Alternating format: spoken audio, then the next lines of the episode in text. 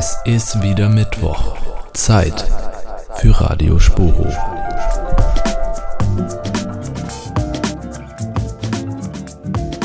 Hallo und herzlich willkommen zu unserer Olympia-Special-Folge und gleichzeitig auch zu unserer letzten Folge im Semester. Heute am Mikrofon für euch sind Lisa und der Hannes, von mir auch ein freundliches Hallo in die Runde. Und ja, erzähl doch mal, wie geht's dir? Wie war dein Tag heute so? Ja, mir geht's soweit eigentlich gut. Hatte heute einen ja, vollen Arbeitstag, da ich ja im Moment noch im Praktikum bin bei Fortuna Köln.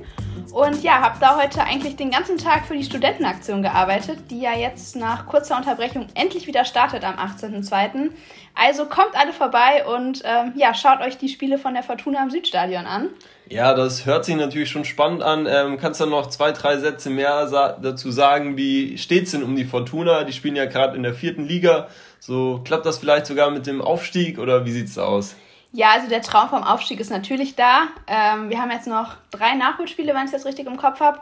Und wenn wir die jetzt alle gewinnen, dann äh, rutschen wir wieder auf Platz zwei vor, direkt hinter Essen.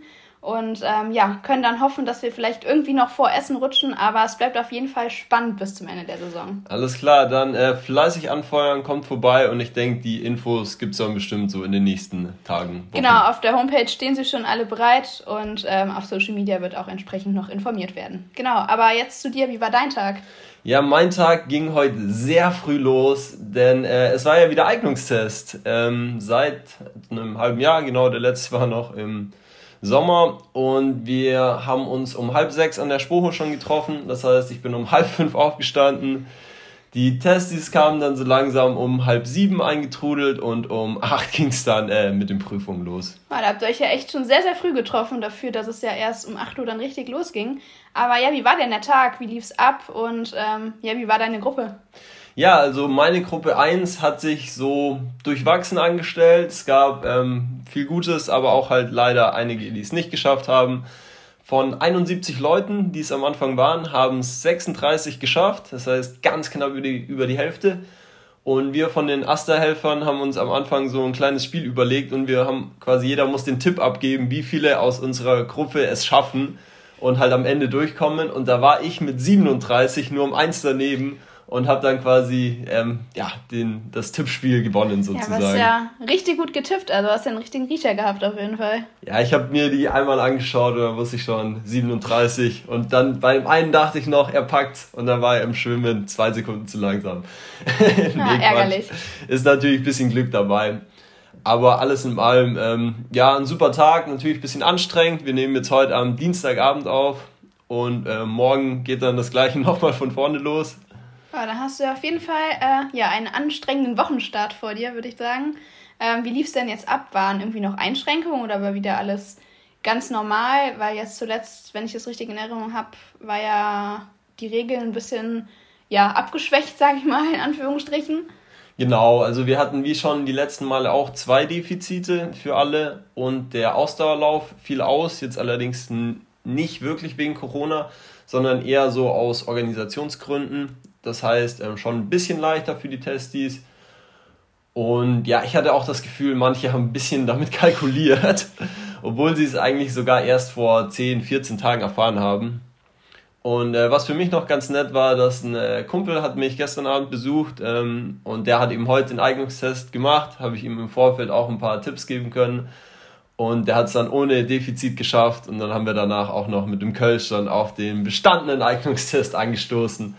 Und ja, das war alles in allem also ähm, eigentlich guter, voller Tag heute und dann ähm, freue ich mich jetzt auch auf die weitere Folge.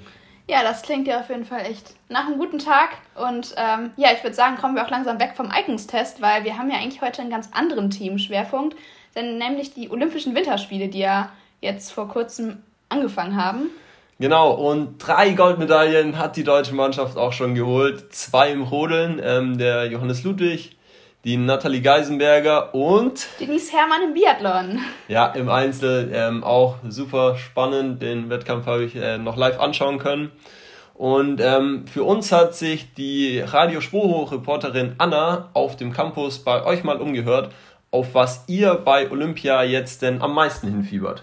Bei der diesjährigen Winterolympiade in Peking freue ich mich ganz besonders auf spannende Eishockeyspiele. Ich bin mal gespannt, ob die deutsche Nationalmannschaft wieder so gut spielen kann wie bei der letzten Olympiade. Ich freue mich total, dass ich dann wieder jeden Tag ähm, verschiedene Sportarten schauen kann. Und ich glaube, am meisten freue ich mich aber auf Snowboard und Skispringen. Bei den Olympischen Winterspielen freue ich mich am meisten auf den Bob und hoffe, dass sowohl die Männer als auch die Frauen das zeigen können, was sie äh, die Saison schon gezeigt haben und drückt da ganz fest die Daumen. Mit Blick auf die Olympischen Winterspiele und der vorangegangenen Kritik daran freue ich mich jetzt am meisten auf äh, die Sportlerinnen und Sportler selber. Also für sie geht ein Traum in Erfüllung, für den sie jahrelang hart trainiert haben. Und in dem Sinne freue ich mich jetzt schon auf emotionale Ereignisse und Wettkämpfe, die dann bald anstehen werden. Ein emotionales Ereignis gab es ja jetzt kürzlich schon, das vor allem für uns deutsche Fans sehr einschneidend war.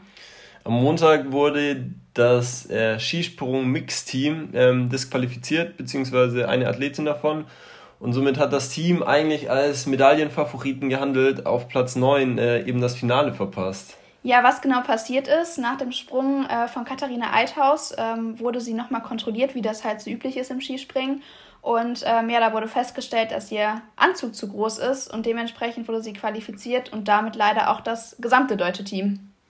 Ja, und man muss sich das nochmal vorstellen, das ist eine der erfahrensten Athletinnen im Feld. Die ist schon zweimal ähm, Olympiasilbermedaillengewinnerin geworden. Die ist Gesamtweltcup Zweite, die ist seit elf Jahren dabei und ihr ist das noch nie passiert. Und ähm, sie war am Ende einfach nur am Boden zerstört. Die Frauen im Skispringen haben sich so gefreut, dass sie den zweiten Wettkampf jetzt endlich bekommen haben. Acht Jahre nach der Einführung. Und dass das dann so ändert, ähm, war natürlich total bitter für alle Beteiligten. Ja, definitiv. Und sie haben sich auch auf Social Media ähm, dazu geäußert. Und da muss man sagen, dass sie sich als Mannschaft ja auch geschlossen dazu geäußert haben, indem sie alle das gleiche Bild gepostet haben. Und ich finde, gerade in solchen Situationen ist es einfach wichtig, dass man als Mannschaft zusammenhält und sich gegenseitig aufbaut und ähm, da ja an einem Strang zieht, genau. Und das betrifft da alle, die da dabei waren, also vom Cheftrainer der Damen, der Herren äh, bis zum Sportdirektor. Und das Krasse ist, da waren ja auch noch mit äh, Konstantin Schmid und Selina Freitag zwei unglaublich junge Athleten und eine Athletin dabei.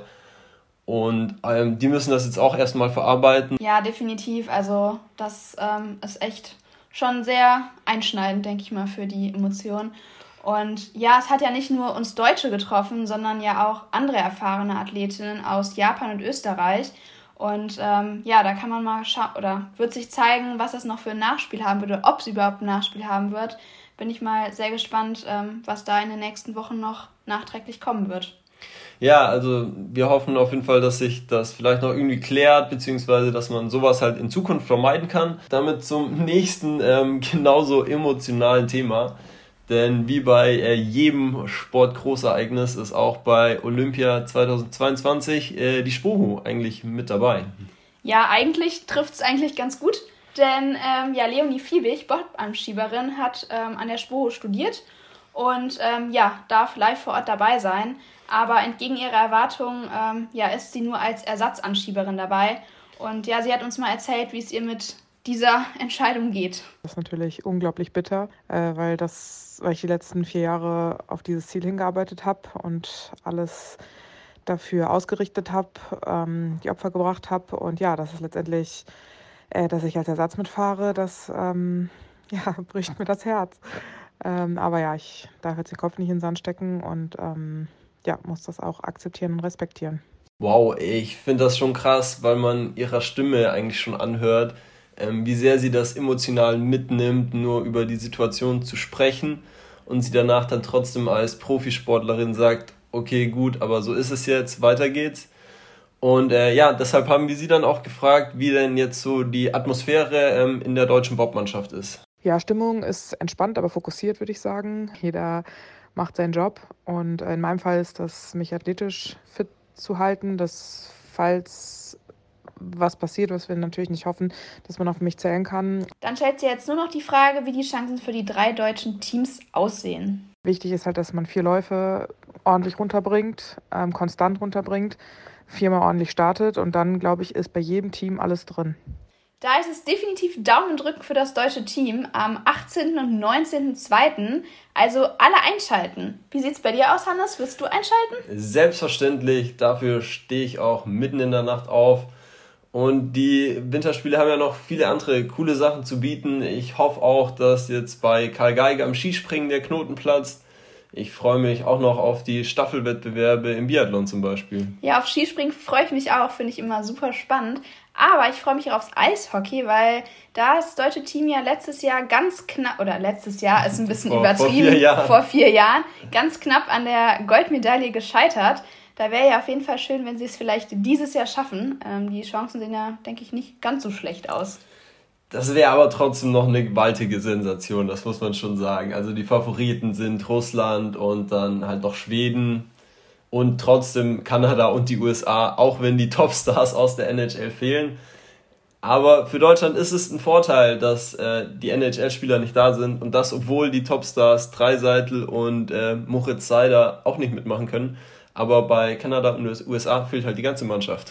Ich wollte gerade sagen, vielleicht haben wir Glück und äh, ja, können das für uns dann nutzen und ähm, ja, kommen dann möglichst weit. Ja, ich ähm, bin da echt auch sehr ähm, positiv eingestellt, dass es noch einen Haufen Medaillen für Deutschland gibt. Da kann ich mich immer sehr gut mitfreuen. Ähm, ich hoffe auch, dass es vielleicht im Ski Alpin noch klappt. So, ähm, da gibt es ja auch noch dann die technischen Disziplinen, vielleicht den Teamwettbewerb ganz am Ende.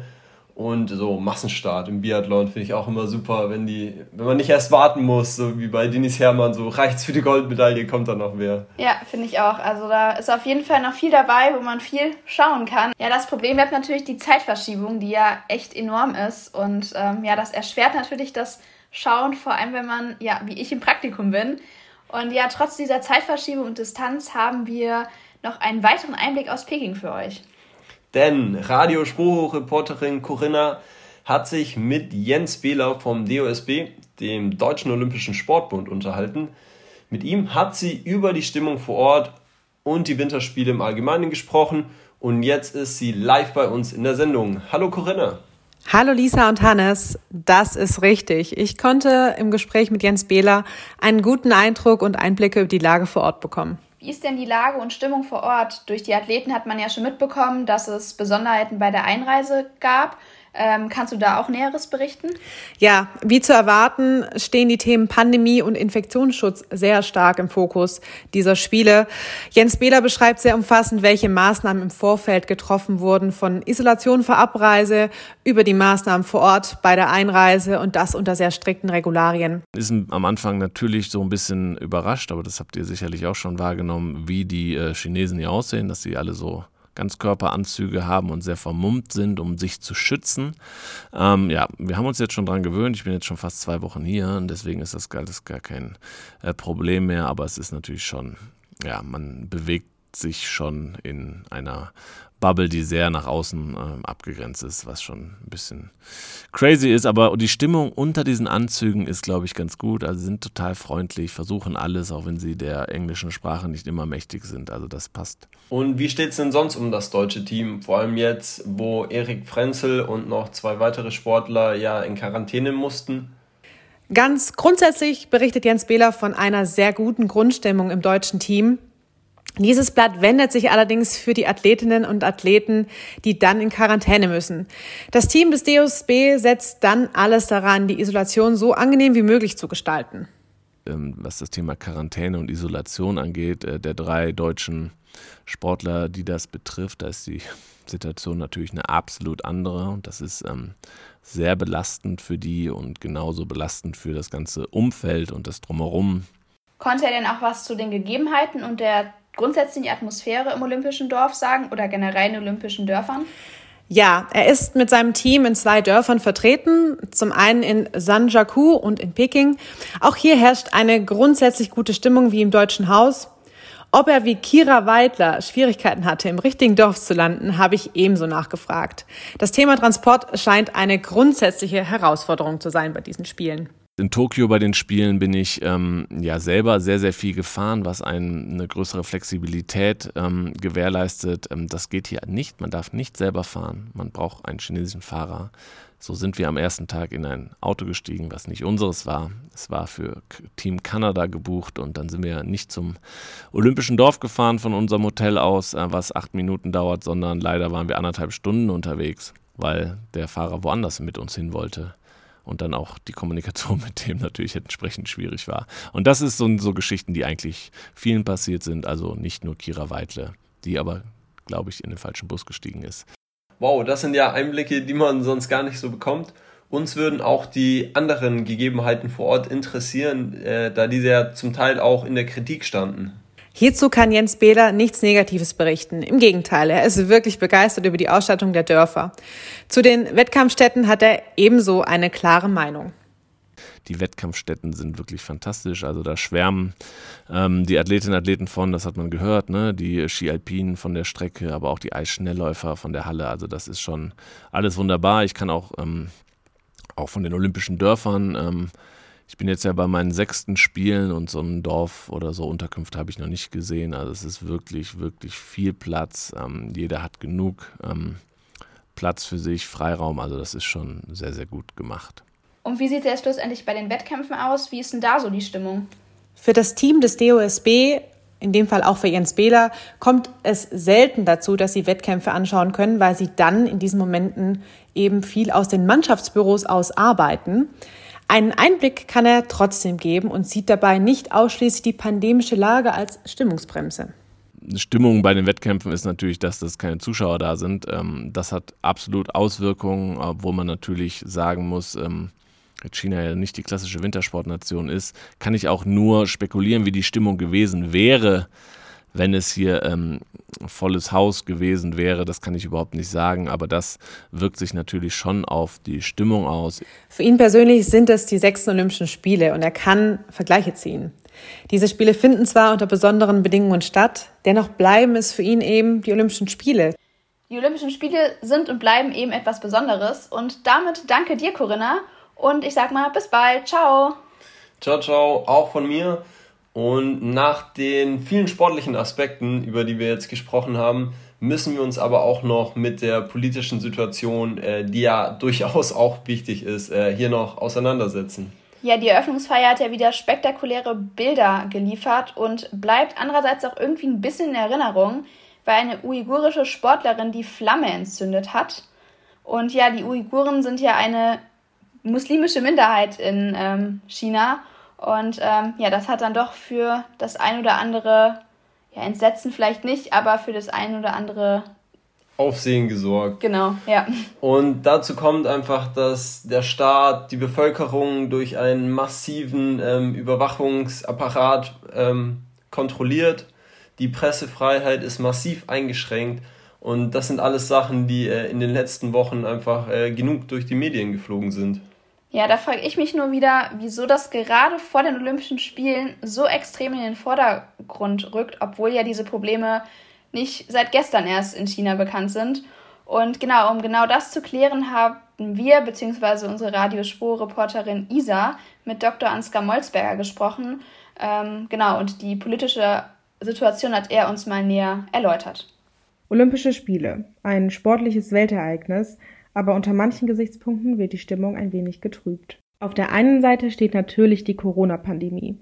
Die Olympischen Spiele in Peking bringen aber auch politische Diskussionen mit sich. Das ist ein Phänomen, gerade auch ein mediales Phänomen, was wir aus der Geschichte seit langem kennen, dass nämlich im Vorfeld eines Sportgroßereignisses ein starker Fokus auf politisch, soziokulturelle etc. Umstände und Hintergründe gerichtet wird. Gleichsam ist aber die Erfahrung dass dann während des Großereignisses doch ganz schnell die Konzentration sich auf die sportlichen Wettkämpfe richtet. Politische Uneinigkeiten vor Olympischen Spielen hat es in der Historie schon sehr häufig gegeben. Doch was ist dieses Mal so anders? Natürlich ist es jetzt ganz aktuell mit den Umständen in der Volksrepublik China und äh, gerade auch den Umständen der, der letzten Jahre, sprich äh, digitale Überwachung etc., etwas, was natürlich Menschen bewegt, interessiert, was diskutiert wird. Schon 2008 gab es vor den Sommerspielen in China politische Diskussionen bezüglich der Unruhen in Tibet. Aber auch in Sochi 2014 kamen Proteste der Länder. Denn Olympische Spiele sind natürlich Weltereignisse, die ihre Aufmerksamkeit auf sich ziehen. Von einem im Raum stehenden Boykott hält Molsberger aber nichts. Was man aber ja festgestellt hat, ist, dass sich diese Tragik, die sich daraus ergibt, vor allen Dingen auf dem Rücken der Athletinnen und Athleten abspielt. Und darüber hinaus, bezogen auf die Vergangenheit, hat man ja auch festgestellt, dass dieses in Anführungszeichen Werkzeug des kompletten Boykotts nicht zu dem Erfolg geführt hat, den man sich erhofft hat. Gleichzeitig darf man natürlich nicht dem naiven Glauben verfallen, Sport und Politik hätten nichts miteinander zu tun. Natürlich ist es miteinander verwoben. Und als Resultat aus diesen Diskussionen, aus diesen Erfahrungen hat man ja jetzt dieses in Anführungszeichen Instrument des sogenannten diplomatischen Boykotts gefunden. Der sogenannte diplomatische Boykott ist der Boykott der Staats- und Regierungschefs. Es werden zu den Spielen keine politischen Vertreter geschickt, obwohl die Sportmega-Events sonst auch für politischen Austausch sorgten. Die Sportlerinnen und Sportler reisen dennoch nach Peking, um anzutreten. Also ein sehr umstrittenes Thema und wie auch bei der olympischen Medaille gibt es hier zwei Seiten. Zum einen hat sich letztens Hilde Gerg, eine ehemalige äh, Ski-Alpinfahrerin, dazu geäußert. Und sie meinte eben, dass es für die Sportlerinnen und Sportler durchaus wichtig sein kann, dass sie von der Politik die Unterstützung und den Support auch vor Ort bekommen und kritisiert da eher in dieser Weise diesen politischen Boykott, den wir jetzt bei den Spielen haben. Das kann man auf jeden Fall so sehen, aber ich denke, es ist trotzdem auch wichtig, dass durch die Politik ein Zeichen gesetzt wird und dass man sich auch irgendwo nicht alles gefallen lässt, sage ich jetzt mal, und da probiert halt irgendwo gegen anzukämpfen.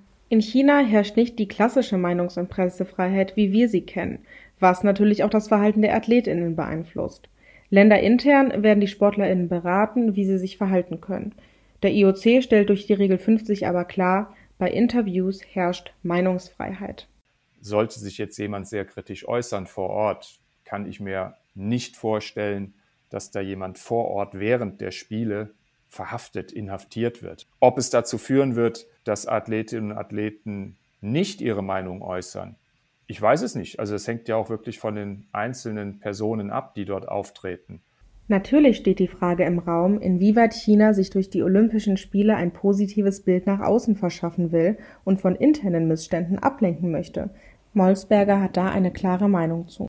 Sportgroßereignisse, Olympische Spiele, aber auch Fußball-Weltmeisterschaft etc. werden natürlich immer auch genutzt seitens der Gastgeber, um eine Botschaft zu transportieren. Also völlig neutralisierte Spiele, das wird es nicht geben. Also wer sich noch mehr mit diesem Thema beschäftigen möchte, rund um die politische Lage in China, der kann auf jeden Fall mal bei der Sportschau oder beim ZDF Sportstudio vorbeischauen. Da gibt es einige interessante Beiträge zu dem Thema. Erst letztens hat sich auch Hajo Seppelt mit der sehr umstrittenen My 2022 App befasst, die alle Sportlerinnen und Sportler sowie Journalistinnen, ähm, Funktionäre bei der Einreise nach China unbedingt ähm, downloaden müssen und das geht dann eher so in Sachen ähm, Datenschutz und ähm, befasst sich damit, ähm, ist auch sehr spannend. Ja, und damit kommen wir ja auch so langsam, glaube ich, zum Ende der Sendung, die ja jetzt doch echt lang war und auch mit vielen interessanten Themen rund um Olympia vollbepackt war. Fand ich auch eine sehr vollgepackte Folge. Aber so ganz am Schluss sind wir noch nicht, denn jetzt gibt es für euch noch den Sporo Eventkalender. Der Radio Sporo Eventkalender. Hallo liebe Sporos, ich bin Leonie, ehemalige Spoho-Studentin und derzeit Bobanschieberin der deutschen Nationalmannschaft, gerade bei den Olympischen Spielen in Peking als Ersatz unterwegs. Nichtsdestotrotz könnt ihr aber gerne einschalten am 18. 19. Februar. Da gehen die Mädels im Zweierbob an den Start und ja, da brauchen wir eure Daumen. Grüße! Denkt daran, noch bis zum 15.02. euren Semesterbeitrag zu überweisen, damit ihr auch keine Mahngebühren bezahlen müsst. Vom 28.02. bis zum 3.03. findet dann auch bereits die erste LSF-Phase statt. Und am 4.04. startet dann das neue Semester.